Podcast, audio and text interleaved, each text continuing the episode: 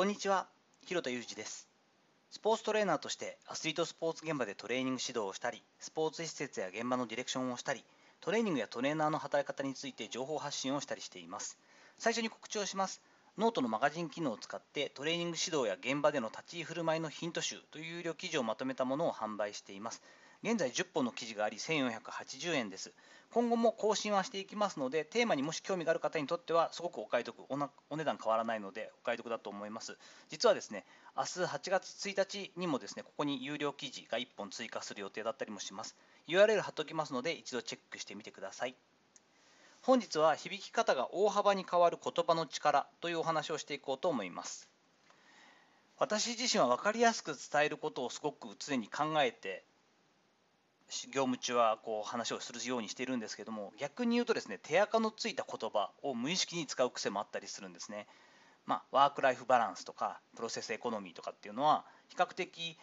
10年前によく使ったり5年前によく使ったりという感じでこう、まあ、マーケティングの用語だったりもしますしずっと普遍的に教育現場とかスポーツ指導の現場で言われているのは自主性を育むとかねなんかそのままこうスルスルっと出てくるんですよねで分かりやすく伝わる感じもするよくこう知れた言葉でもあるようになってきたりしている。ですが大事なんですけれども伝え方をきちんと考えることで響き方も大きく変わるということもやっぱりあるんですよね。なので言葉の力をちゃんと知っておく。そして吟味して使ってきちんと助詞に渡るまでですね意識的に繊細に使っていくという意識も必要だよなということを感じたりしました。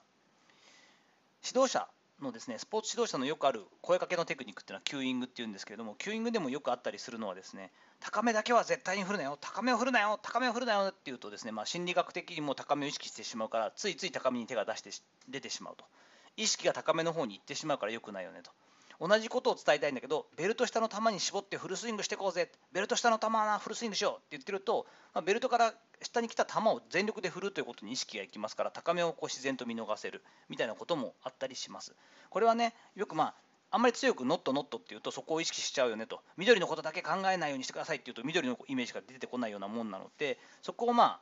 心理学的な脳のこう仕組みを考えてきちんと伝えようねってこともあるんですけれどもちょっとこうニュアンスを変えるだけ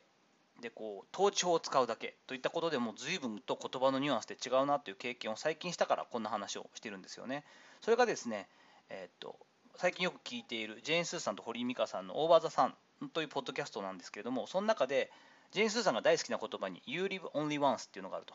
意味的に言うと人生は一度きりってことでもうこんなのよくわかるし、まあ、分かってるよって感じなんだけれどもこれをそのままダイレクトに訳すとですねあなたは一度しか生きないということになるんですよね。意味は一緒です。でも、You live only once って言われると、なんかこう、自分に、まさに自分自身に語りかけられてるような、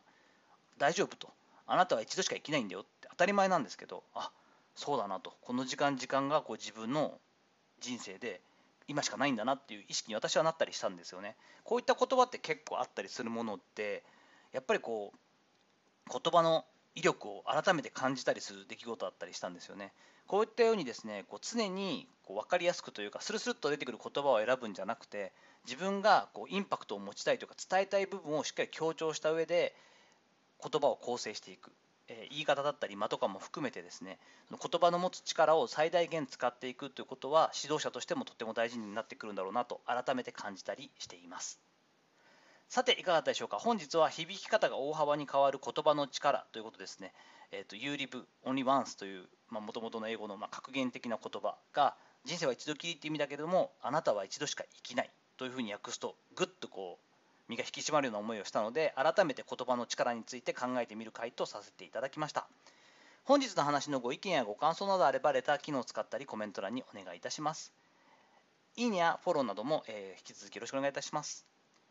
本日も最後までお聞きいただきありがとうございました。本当に暑い暑い日が続いて、本当にこう熱中症のリスクも高いですし、危ないので、えー、十分に水分補給をして、充実した日々を、時間をお過ごしください。それではまたお会いしましょう。広田裕二でした。